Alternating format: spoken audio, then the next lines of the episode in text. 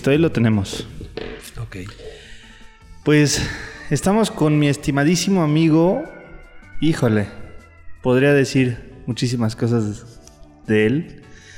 Mi estimadísimo Romo, Juan Carlos Romo. Toda una institución. eh, muchos lo conocemos. eh, queretano, no de origen, pero ya prácticamente queretano. Digo, si nos vamos a las mismas, yo tampoco soy queretano, entonces estamos igual. Yo soy del Estado de México. Mucha gente dice, mi querido Gerardo, que uno no es de donde nace, sino de donde se hace. Y una buena parte de mi vida, la mitad de mi vida ya la pasé en este hermoso estado, en esta hermosa ciudad, que de alguna manera me ha dado lecciones, algunas muy rudas, muy duras, y otras muy buenas, como conocer a personas como tú que se dedican a perseguir sus sueños y no rendirse jamás. Pues sí, es una. Es un trayectito un poquito duro. Sí. Y digo, tengo a todo un maestrazo enfrente de mí. y pues, Gracias. ¿qué les platico de él? Es. Actualmente es catedrático de la Universidad Autónoma de Querétaro.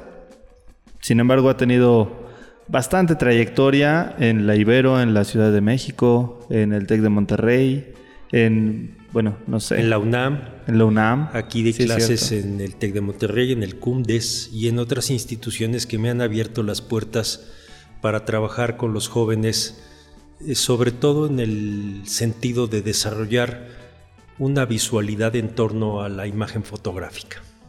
Sí, es que realmente ha sido, bueno, yo lo platico como, como alumno, me pongo la gorra de alumno ahorita, y una de las cosas que aprendí, gracias a ti, es ver el trasfondo de una fotografía.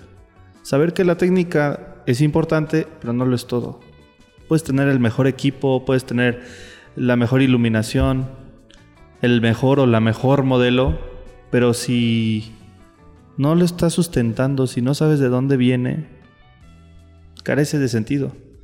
Y esas son una de las cosas que, que he aprendido de usted. Y ahora me pongo la gorra de amigo.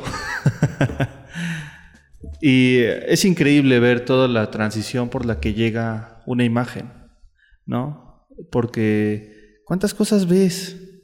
Y de esas cosas que ves, hace ratito lo estábamos platicando, de que hay que tener esa cautela de observar y de estar deteniéndote y contemplar realmente lo que hay en el entorno y al final lo plasmas en una fotografía, lo plasmas en una imagen. Ahorita estamos hablando de fotografía, sin embargo esto aplica para cualquier tema visual. Yo por regla general digo en mis clases que eventualmente vamos a hablar de fotografía, porque de lo que sí vamos a hablar es de la vida. A mí me gusta tratar de llevarlos a ver su cotidianidad, su vida, sus espacios eh, de, de todos los días de una manera diferente. Ahorita que hablabas de la técnica, del equipamiento, recuerdo una entrevista que está en las redes sociales, en YouTube, que le hacen a uno de los maestros más importantes de la fotografía del siglo XX, que es un cubano de nombre Alberto Corda. La mayoría de todos los que nos dedicamos a la fotografía e incluso quienes no nos dedicamos a la fotografía, hemos visto esta imagen mítica de Ernesto Che Guevara, que está en playeras, en gorras, en pintas en los muros, en manifestaciones en las mantas. Eso está basado en una fotografía que toma Alberto Che Guevara, eh, perdón, que toma Alberto Corda en, en Cuba cuando se llevan a cabo los funerales del eh, Granma después de eh, los ataques que hubo para tratar de impedir la revolución cubana en su momento, en la década, finales de la década de los 50, principios de los 60. Entonces, eh, cuando este señor eh, es entrevistado, dice, a mí me preguntan sobre los equipos, las técnicas, los lentes, las cámaras, los revelados, y siempre termino diciéndoles, y yo he tratado de, hacer- he tratado de hacer lo mismo en clase. Eso es técnica, y la técnica la aprendes en un libro, y la aprendes en un mes, máximo en tres meses, y si te quieres meter en serio, a lo mejor en un año. Ya hablar de sensitometría, densitometría, latitud de revelado, latitud de exposición, conceptos mucho más técnicos de la fotografía, a lo mejor nos van a llevar un año. Pero dice el mismo Corda, lo que no se puede eh, enseñar, que ahí yo discrepo un poco de él, es eh, enseñarles a ver, pero a ver lo que él considera lo fundamental, que hace referencia al principito de Antoine de Saint-Exupéry, que dice, lo esencial es invisible para los ojos, solo se ve con el corazón. Sí, tanta... Híjole. Te vas profundo, es lo que me gusta de ti. que empezamos a hablar de cosas superficiales y tú dices, no, no, no, vamos a meternos. O sea, si quieres hablar, hablemos en serio. Mira, yo creo que la profundidad es, es una etiqueta que puede funcionar para pensar que algo, en este caso la fotografía, es complicado y es difícil y es arduo de interpretar y de aprender y por lo tanto de ejecutar. Y en buena medida eh, yo concuerdo con esa interpretación porque finalmente el otro aspecto que es este de todos somos fotógrafos porque ahora todos traemos una cámara en lo que antes era un teléfono y ahora es un teléfono, no, ahora es una cámara que trae teléfono. Sea, ahora si ves los principales anunciantes lo que promueven es que ahora sus cámaras traen más píxeles, mejores ópticas, y nadie te habla ni del software de, audio, ni de las capacidades de las bocinas, ni de nada de eso. Ni el de la manzanita, ni los chinos, ni ninguno de ellos te dicen. Eh, mi teléfono es un teléfono extraordinario por esto. Hoy traemos ya realmente más que un teléfono, una cámara, e incluso más que una cámara traemos una computadora. Y bueno, en, en todo esto, pues obviamente viene lo que platicamos de igual forma hace un momento de la fotografía contemporánea. Porque hoy en día todos nos sentimos fotógrafos, todos nos creemos modelos, todos nos creemos que músicos, todos nos creemos mil cosas simplemente porque nos salió una canción, nos salió una foto bonita de un atardecer o podemos modelar por una ocasión para alguien o para alguna para alguna tienda de ropa. Sin embargo, creo yo la, la consistencia que hace al artista, que hace al fotógrafo o que hace a alguien profesional es estar trabajando día con día, educarse en la cuestión auditiva, en la cuestión mental, en la cuestión visual, nosotros que somos enteramente visuales, me acuerdo mucho de, en una clase que llegaste y dijiste, a ver, vamos a tomar fotos. Y todos, sí, pues vamos a tomar fotos. Estábamos en un diplomado de fotografía, pues era lo lógico. Y dice, sí, pero se van a tapar los ojos. O sea, ¿cómo? ¿Cómo voy a ser un fotógrafo que no ve? Que no ve. Eso me marcó mucho. Ha sido una de las cosas, ha sido una de las clases que realmente marcó mucho en mi carrera profesional y que me gusta mucho. Y no es de que lo aplique todos los días, porque no todos los días voy a andar haciendo esa técnica, pero sí la tengo presente. Porque es increíble cómo cuando tapas la vista, empiezas a tener esas sensaciones de tocar, de sentir, te sientes el aire en las manos, sientes el aire en la cara, cómo te va llevando como una cosa a otra. Y eso es lo que va armando la fotografía. El olor, el sabor, todo el sonido.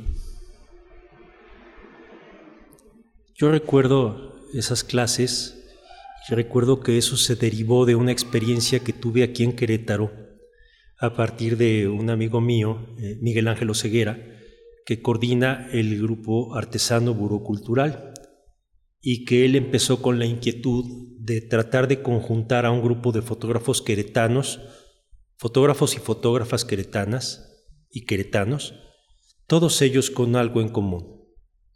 Todos eran ciegos o débiles visuales.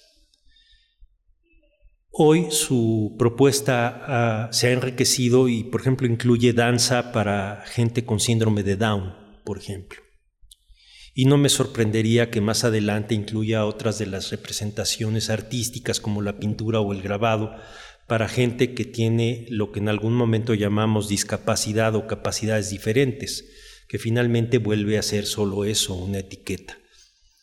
El caso es que a partir de la experiencia con el grupo de, Miguel, eh, conozco a una fotógrafa venezolana que vive en Nueva York, que se llama Sonia Soberatz, que ella es ciega y hace fotografía en Nueva York. entonces, cuando sé que la va a traer, me acerco al Museo de Arte donde montan la exposición, ahí la conozco, ella amablemente me invita a formar parte del taller y en ese taller que era básicamente para fotógrafos, fotógrafas y fotógrafos ciegos, asistimos a algunos eh, normovidentes, como nos llaman ellos a nosotros. Y ahí después de un par de sesiones, el taller duró una semana, me di cuenta que yo que pensé que sabía de fotografía, pues ahí realmente estaba aprendiendo a ver de nuevo la fotografía. Porque todas estas inquietudes de cómo es que le haces tú ciego para tomar una foto, cómo es que las tomas, para qué las tomas si no las vas a ver. O sea, todas estas preguntas que hoy me parecen eh, normales, pero también muy absurdas.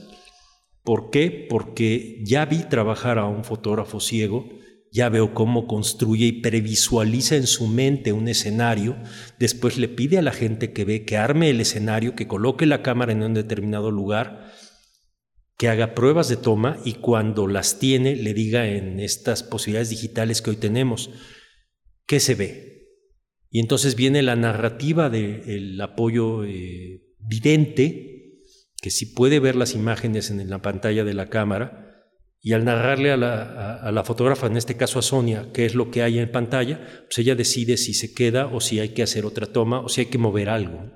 Y su trabajo, que está también a la vista en las redes sociales, es simple y sencillamente impresionante. O sea, es, es más allá de solo ver lo superficial, porque como decíamos hace un rato, salir y fotografiar una hoja, a lo mejor cualquiera lo hace hoy, con estos dispositivos que llamamos teléfonos inteligentes, pero la realidad es que salir a fotografiar una hoja bien fotografiada con tu teléfono celular o con tu cámara, tu cámara de N mil megapíxeles, pues ya no cualquiera.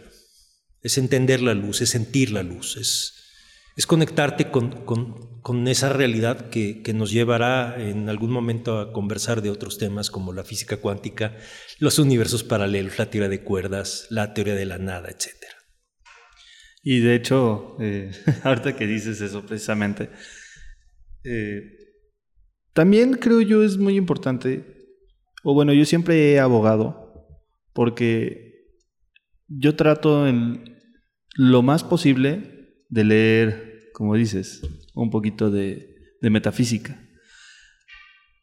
Y sé que si muevo la mano hay una repercusión. Sé que si digo algo hay una repercusión. Incluso si me quedo quieto, hay una repercusión. O sea, para todo hay eh, un resultado.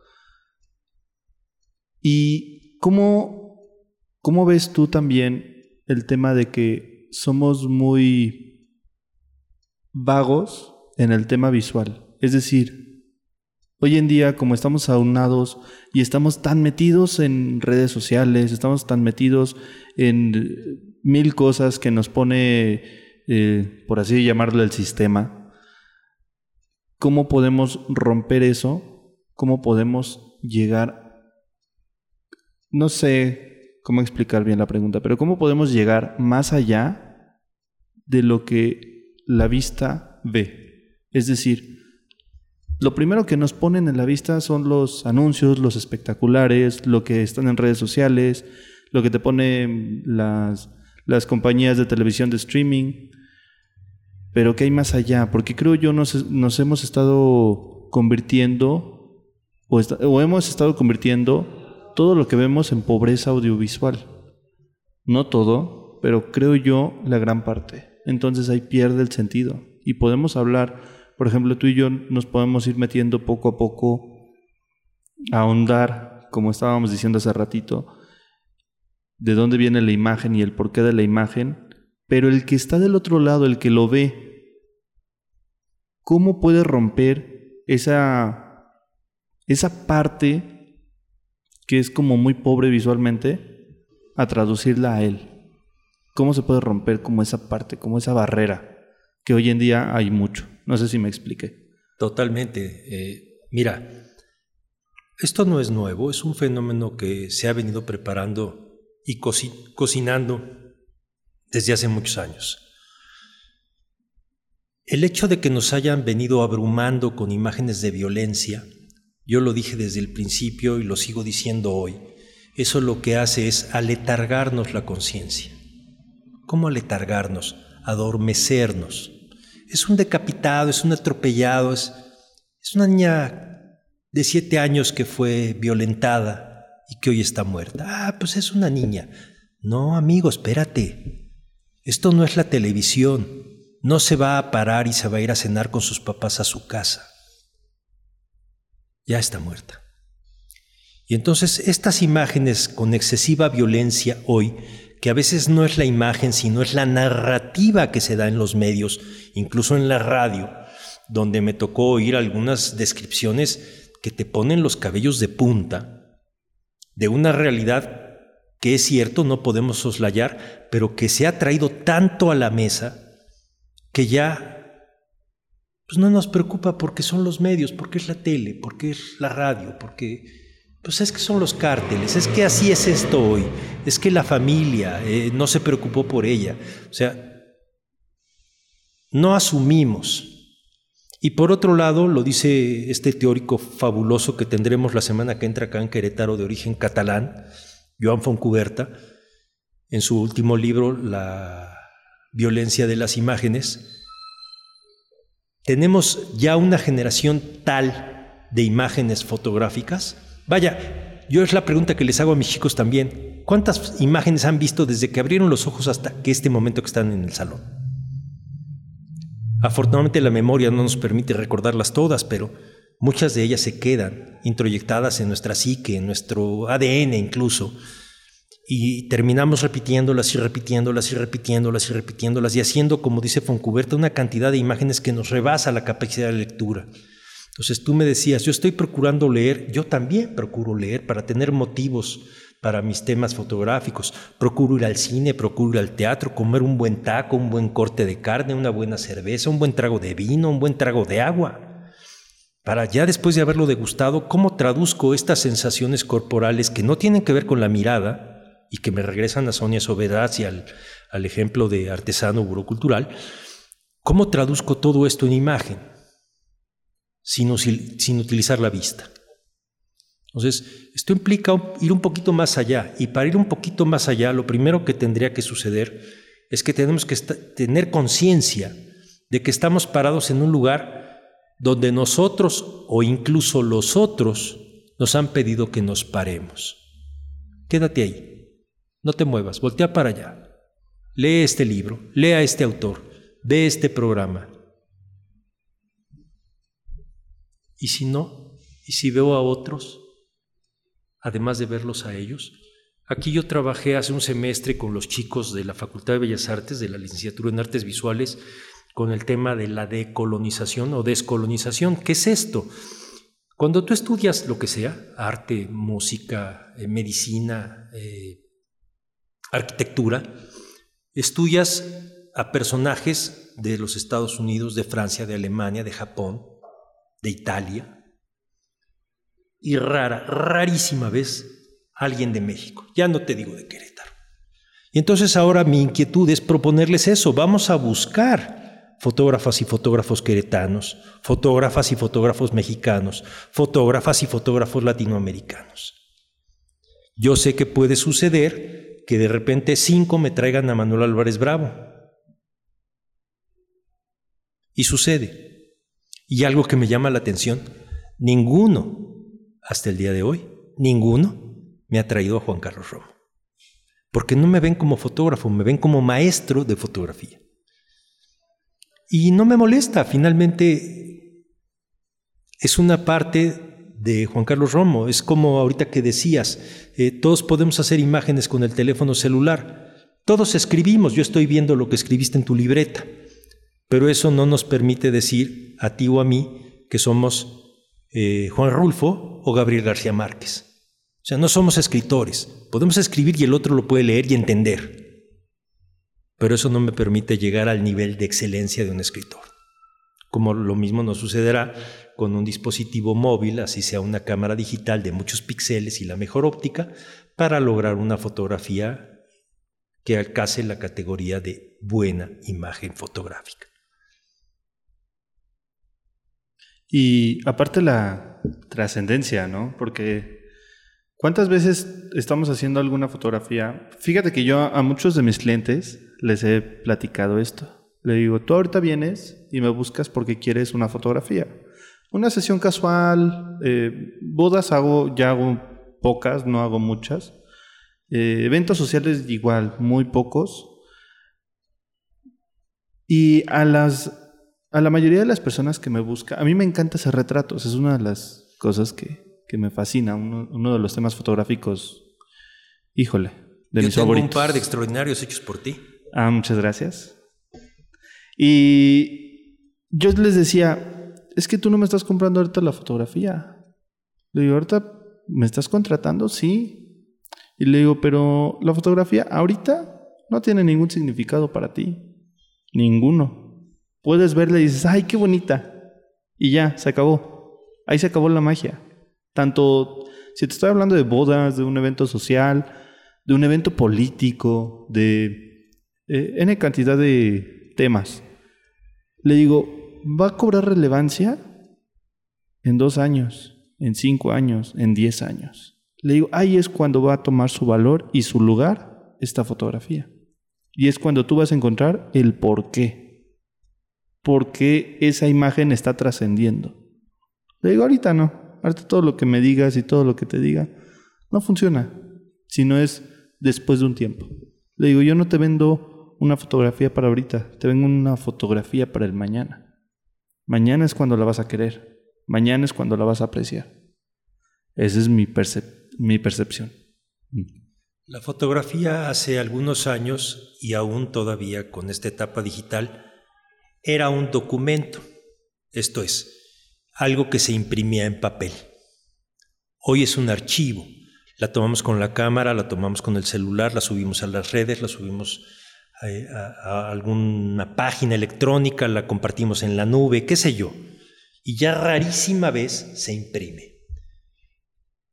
Pero algo que es un hecho es que la foto que hagamos con cualquier dispositivo al final termina convirtiéndose un segundo después en un documento histórico. Porque un segundo después, ni yo soy el mismo que pulsó el botón para registrarte, ni tú eres el mismo que posó para que yo te registrara. Entonces, esa diferencia de un segundo que puede parecer banal, como bien señalas tú, llega un momento en que se convierte en trascendental porque es parte de mi historia. O sea, me acuerdo esa vez que hiciste la foto en el laboratorio y estaba yo sentado atrás de unas películas que estaban colgadas y ahorita la estás recordando tú también. Y la foto está impresa. ¿Por qué? Porque yo decidí que la quería tener impresa. Podía yo haberla dejado en las redes como la subimos con el, incluso el logotipo de GH, pero eso no hubiera sido suficiente para mí, porque yo estoy hecho a la antigüita. Me gusta lo tradicional, aunque también valoro mucho lo nuevo. Hay cosas hoy de lo, de lo nuevo en, en las artes, particularmente la música, que me parece que son extraordinarias. Yo me puedo imaginar mi vida sin fotografía incluso, sin enseñanza de la fotografía incluso, pero no sin música. Y ya es un qué decir. ¿eh? Sí, totalmente.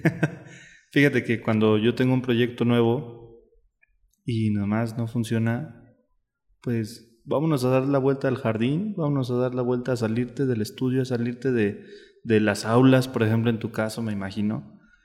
Y yo me pongo audífonos y voy recreando escenas y me voy imaginando escenas y me voy imaginando luz y me voy imaginando mil cosas.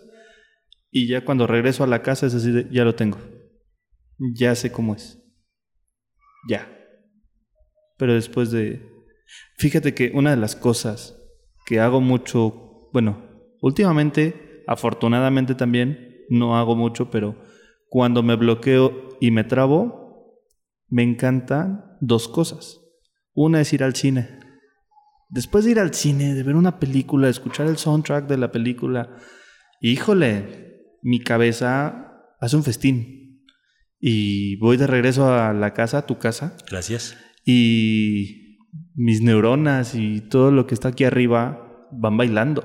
Porque ya tienen material nuevo, ya se refrescaron, ya es así de, ya podemos crear. Porque ya traemos otra visión distinta. Y no es de que copiemos o igualemos la película, sino de que ya nos despertó una parte en la creatividad que se había dormido en ese momento y que despertó. Y vamos encontrando nuevas puertas de para contemplar un atardecer. Fíjate que tocando el tema del atardecer, hace en esta semana tuve un evento y fue bueno, no digamos lugares, pero fue en un restaurante que está arriba de un cerro, aquí en Querétaro. Ok. Y empezó el atardecer y el atardecer se vio muy bonito. Y yo vi cómo toda la gente empezó a salir a tomar la foto con sus celulares. Los meseros incluso dejaron así como lo que estaban haciendo y fueron a tomar la foto. Y bonito el atardecer. Y yo tenía mi cámara con mi telefoto a un lado y yo estaba tomando agua. Y nada más me les quedé viendo. Y así de, ok, o sea, está padrísimo el atardecer, pero ¿a dónde va esa foto? ¿La vas a publicar en redes sociales? ¿Vas a tener unos cuantos likes? Y ya. Y yo me quedé pensando eso, o sea, ¿por qué el paisaje? Y de hecho te iba a enseñar la anotación, pero fue en otra libreta, no fue en esta. y, y, estuve apuntando todo eso, el por qué nos mueve tanto un atardecer. Y yo teniendo la cámara a un lado y no me llamó la atención tomarla al atardecer. Se veía padrísimo, pero no me llamó la atención. Y lo que sí hice fue pararme y tomarle una foto a los que estaban tomando la foto del atardecer. Dije, esto para mí es, no sé, curioso. A lo mejor ahorita no te lo puedo explicar. Si nos sentamos en un año, a lo mejor te lo puedo explicar. Ahorita no, pero esa fue la foto que hice. Me impresionó mucho ver cómo se mueve la gente en el atardecer. Y hace poquito asistí a, una, a un taller con Darren Smith de National Geographic y él decía, los atardeceres son muy bonitos. Sí, o sea, si quieres tomar la foto, tómala. Pero yo te recomiendo que utilices esa luz de atardecer para iluminar algún sujeto o algún edificio que sea tu fuente de iluminación, porque los de atardeceres ya hay muchos. Entonces sí me quedé con eso. Yo prefiero ver un atardecer y contemplarlo. En fotografía ya no, porque es algo que yo me quedo. No sé. Digo, creo que te la moví un poquito, pero sé que me no, entiendes. Se vale, se vale, se vale. Porque finalmente, ahorita mientras hablabas, trataba yo de no pensar, y digo trataba porque cuando estás escuchando a alguien y estás pensando, yo creo que ya no estás escuchando. Entonces prefiero mejor escuchar y después en estos minutos empezar a tratar de estructurar algo que me permita responder, contravenir, apoyar eh, lo que acabas de decir. En principio me quedaba yo pensando en un documental que se llama Los fotógrafos de National Geographic, donde alguno de los que participa en este documental termina narrando una experiencia que tiene él en la India, donde después de fotografiar las escenas para él más desgarradoras de, del hambre, de la desigualdad social, llegó un momento en que, y lo dice tal cual, tuve que bajar la cámara, porque si hubiera seguido tomando fotografías hubiera dejado de ser humano. Entonces, a veces eso nos pasa y con temas tan, tan disímbolos como la hambruna en el mundo, un homicidio o un atardecer. En esta película, eh, eh, La vida eh, fantástica de Walter Mitty, el personaje que hace Champagne decide no fotografiar a Leopardo de las Nieves. Y entonces le dice eh, el otro actor, que ahorita se me olvida, que es el que hace el de Walter Mitty, este, ¿por qué no lo fotografiaste? Porque me lo llevo aquí y acá. Y sí, a mí me han pasado muchas veces que bajas la cámara y decides vivir el momento. Hoy para eh, las nuevas generaciones eso sería simple y sencillamente impensable, porque por ejemplo en los nuevos conciertos que hay de música, tú ves a la gente con su celular haciendo esto. No estás viendo el concierto en directo, lo estás viendo a través de tu celular. ¿Por qué? Porque la idea es mostrarle al otro que estuviste ahí, que es una de las situaciones más comunes de la fotografía desde que nace dejarle la muestra a los demás de que estuviste ahí, con ese personaje o en ese lugar o en ese momento. Entonces, yo no veo mal no tomar la foto o incluso, como sucede ahora, por ahí he visto algunas imágenes que se hacen en la Plaza de San Pedro, donde hace algunos años está la gente viendo pasar al Papa en turno y ahora lo ven pasar pero con su celular en la mano. Sí, creo que hay una foto, ¿no? Donde se muestra la comparativa de... Hace unos años y hoy. Ajá, de que solo se veían las cabecitas y la de hoy solo se ven los celulares. Sí. Sí, es, es interesante ver cómo la imagen nos hace ver nuestra realidad de una manera distinta. Eh, decía Juan Carlos Valdés Marín, el director del Sistema Nacional de Fototecas de allá de Pachuca, si en unos años estudiaran a la fotografía del siglo XXI, de inicios del siglo XXI, verían nuestras fotos de, de nuestro café de esta famosa cadena o de nuestras enchiladas verdes de esa otra famosa cadena o nuestra hamburguesa de aquella otra famosa cadena. ¿Por qué hoy fotografiamos la comida? Cosa que no se hacía antes. La fotografía de alimentos era una especialidad que hacía el fotógrafo en el estudio para publicidad.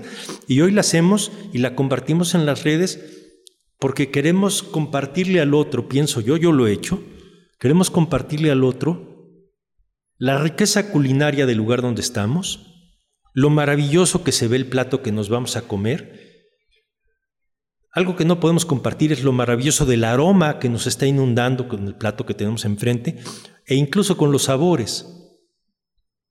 Esto, alguna ocasión eh, me invitaron a participar en la elaboración de una imagen que involucrara eh, los sentidos del cuerpo.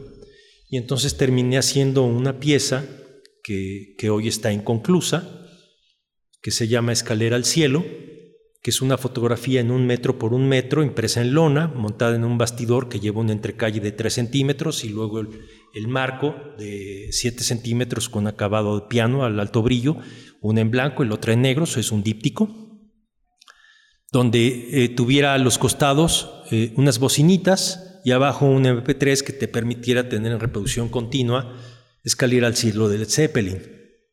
Pero junto pudieras tener un rociador que a la hora que tú lo pulsaras vaporizara eh, un poco de vino tinto que hay en el interior. Y entonces esto huele,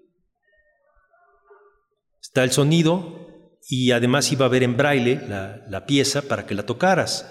Esto sí lo hubo en el Museo de, Arte, donde forma parte de la colección de donadores, en una versión eh, muy reducida. Está la interpretación en braille y está la impresión en papel detrás de un vidrio que no era lo que yo quería. ¿no? Las piezas las tengo en lona, yo en casa, y a lo mejor algún día este, me animo a presentarlas terminadas con su copa de vino Shiraz, que además es mi consentido, y de, no puedo decir de qué lugar, pero es en Parras, Coahuila.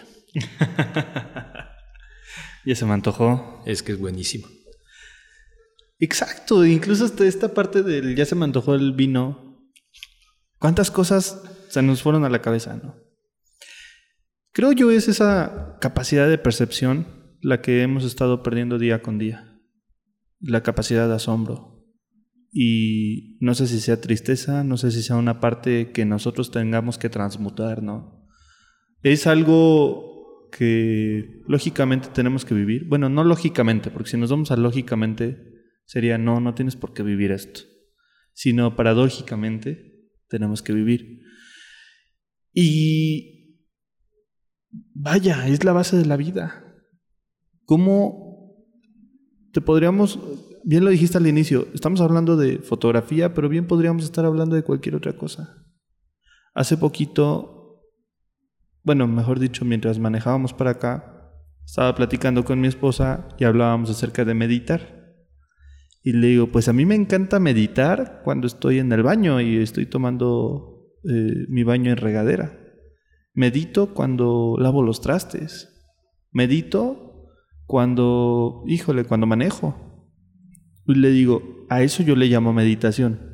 Habrá muchos que me escuchen y me digan, ah, eso no es meditar. ¿Cómo crees que meditar? Meditar es de que te pongas este, en el pasto, descalzo, flor de loto, que te conectes con tu yo interior, cierres los ojos. Mantras. Pero para mí el, el, el meditar es cuando estoy cuando estoy físicamente en un lugar, pero internamente en otro.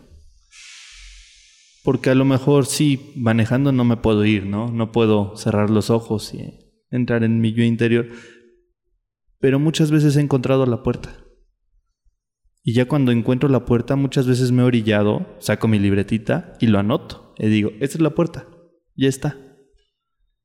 Llego a la casa y volvemos a la misma rutina. Me pongo música, me salgo a dar la vuelta y me pongo a trabajar, pero porque yo ya dentro de mi meditación, que a lo mejor es una meditación errónea, pero al fin y al cabo es mi meditación y yo estoy aprendiendo de ella, me lleva como una parte extrasensorial. Que digo, empiezo a sentir, empiezo a oler, me pongo nervioso, sudo y empiezo a vivir. No como la parte cotidiana, ¿no? Que todo el mundo todos hacemos esa parte cotidiana, la parte automática, que vas manejando y luego no sabes en qué momento llegaste a tu casa. Y dices, ¿cómo? Sí llegué a la casa, sí sabía que venía manejando, pero no fui yo. Y esas partes automáticas, creo yo, es lo que nos está haciendo perder la sensibilidad y la capacidad de captación de nuestro exterior. Yo digo.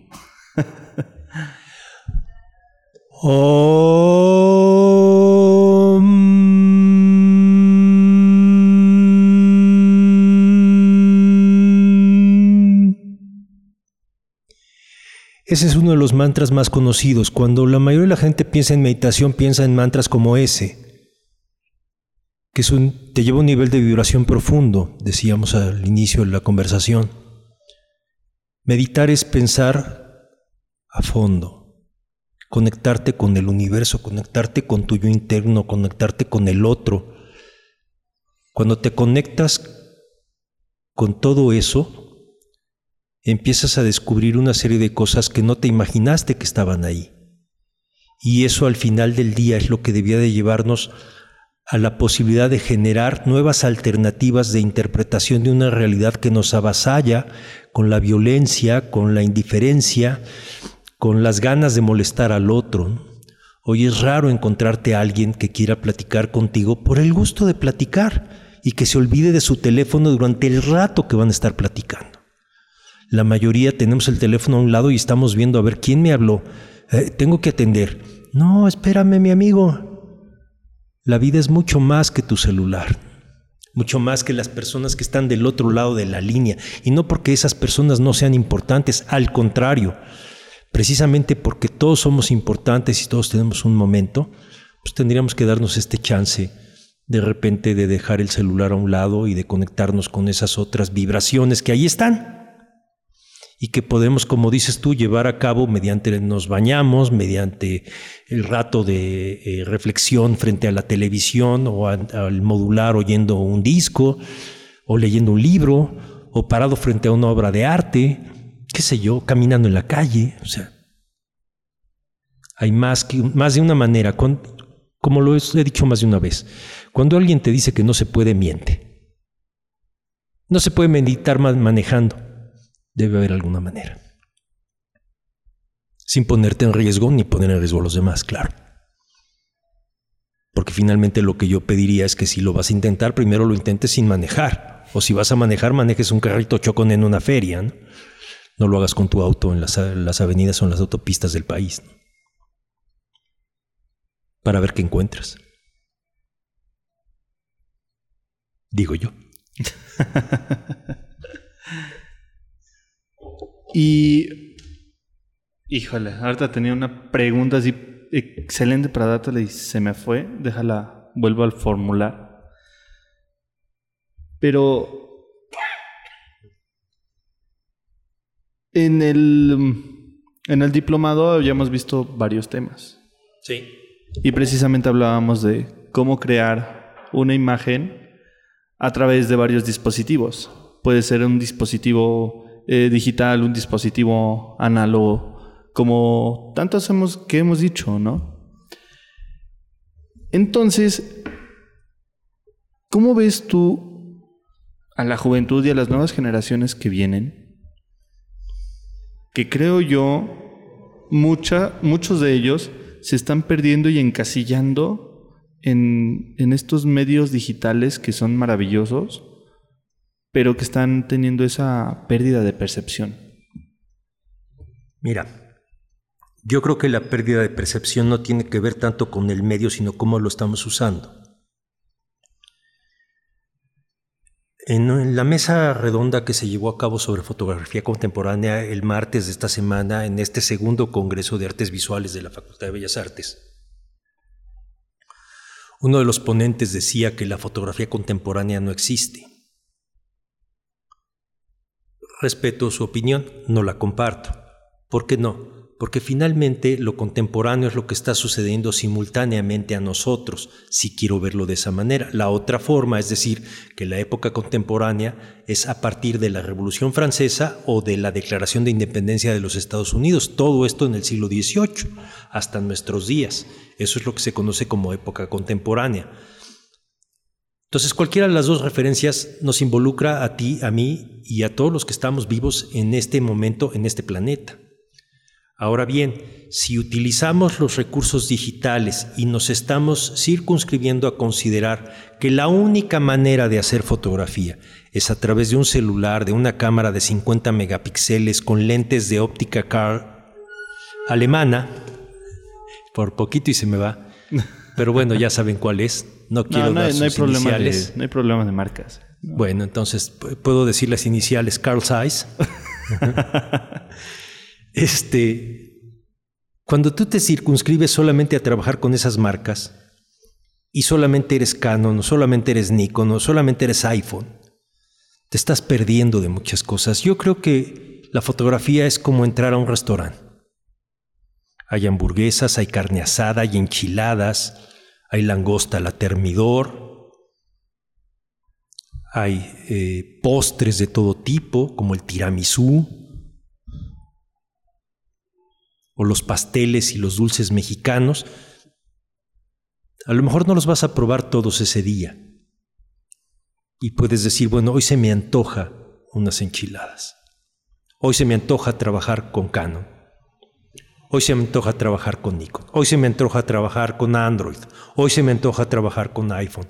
Hoy se me antoja hacerle como le hizo alguna vez el querido maestro Armando Salas Portugal en una sesión en su casa, una sesión espiritista, donde al centro puso un portaplacas con una placa de 5 por 7 hizo su sesión espiritista y después se bajó a revelarlo. Y lo que obtuvo hoy lo conocemos como imágenes del pensamiento. No hay cámara, no vimos lo que se fotografió, lo estamos viendo y no lo podemos identificar. Hay una afectación lumínica en las sales de plata de esa emulsión que fueron visibles gracias al proceso de revelado. Y eso nos llevaría a tratar de comprender una definición de fotografía que vaya más allá de dibujar y escribir con luz y oscuridad. Si solo lo haces con luz, es lo que en fotografía llamamos un high key, blanco sobre blanco, o un low key, negro sobre negro. Pero si mezclas, tienes lo que Ansel Adams desarrolla después como la previsualización, que es el concepto de la imagen antes de hacer clic. O sea, ya vi, ahorita estoy viendo tu cara, estoy viendo las cortinas detrás de ti, tu gorra, la luz, la forma en la que incide sobre ti, y se me puede antojar levantar ahorita mi celular para hacer una foto. Pero además ya la vi en blanco y negro. Y entonces todo eso me lleva más allá de quedarme solamente en uno de estos medios. ¿Por qué está sucediendo con estos chicos ahora, con estas nuevas generaciones? Creo que porque hemos cometido muchos errores a lo largo del proceso educativo en las escuelas. En esta facultad, por ejemplo, no puede ser que si un alumno me rebasa en su interpretación de la imagen, lo descalifique y hasta lo repruebe. ¿Por qué? Porque no entiendo su propuesta. Entonces, si no entiendo su propuesta, está mal hecha. Entonces, esa parte a mí me inquieta y creo que tiene que ver con ese proceso educativo que tiene que ver desde casa y desde el preescolar. Ayer, por ejemplo, veía una noticia de un eh, niño que sufre enanismo y que dice que se quiere morir porque ya no quiere seguir sufriendo bullying. En la época en la que yo era niño, estoy hablando de hace 60 años, había en el salón un abuelo, un enano, un marciano y hasta un pollo. Y si no te gustaba, a la salida nos arreglamos. Hoy estamos tan asustados con esta situación de la violencia por todos lados que ya no quiero más violencia. Mejor me voy. Ya que tú no me vas a dejar de, de molestar, me retiro, me voy. Y la mejor forma de irme es morirme. Creo que ahí hay un error grande, no de los padres, sino de la sociedad en general.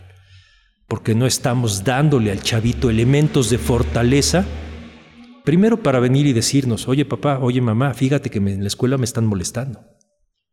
Y que terminen asumiendo que nadie los va a poder proteger y terminen mejor quitándose la vida. Eso es muy triste y creo que tiene que ver con esto que me preguntabas de cómo asumir eh, con, con valentía y no quedarnos en una propuesta.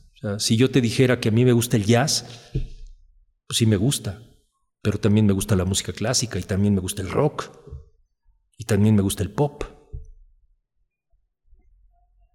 O sea que el punto sería, no te encasilles en algo que te dicen que debes de hacer.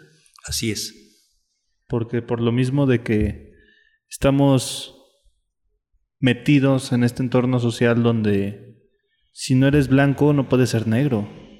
O si eres negro, no puedes ser blanco. No hablando de, de color de piel, ¿no? Sino de gustos. Si a mí me gusta el color blanco, si a mí me gusta una pared blanca, vienen y me encasillan. Ahora sí que es como las partes en la sociedad. Teóricamente tienes que encajar en una. Cuando, pues, ¿quién lo dice, no? ¿Por qué tengo que encajar ahí? Cuando yo no quiero encajar ahí, pero la sociedad te dice, ah, no, porque naciste en Ciudad de México, tienes que ser así, así, así, así, y hablar de esta forma, y vestirte de esta forma, y calzar de esta forma, y hablar de esta forma. O sea, hace poquito estaba leyendo, es curioso, voy a romper un poquito el tema con esto, pero estaba escuchando a Edgar, este, este Zúñiga, que es el norteño, Edson Zúñiga, no me acuerdo, es un comediante, y estaba escuchando una entrevista de él muy informal, pero él, todo el mundo lo conoce por el norteño, y dice, y qué curioso, yo no soy de Monterrey, ni soy del norte, solamente una vez fui de visita, tuve ahí una, una historia eh, con, con unos norteños, y de ahí se me quedó el norteño.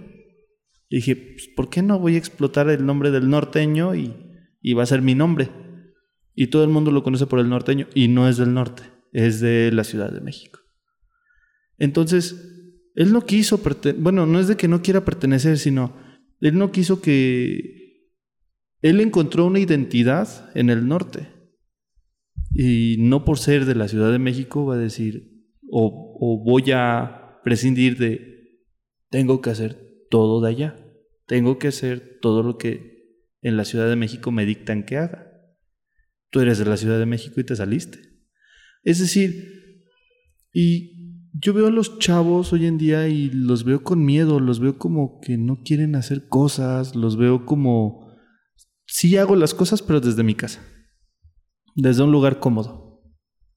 Les dan, no sé si sea miedo, a lo mejor lo estoy interpretando mal, no sé si sea flojera, no sé si sea apatía, no sé qué sea.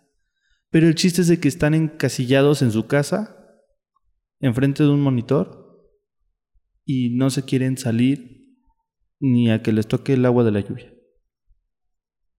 En mi percepción, creo yo, está, estamos, iba a decir una expresión, pero esa no la podemos grabar.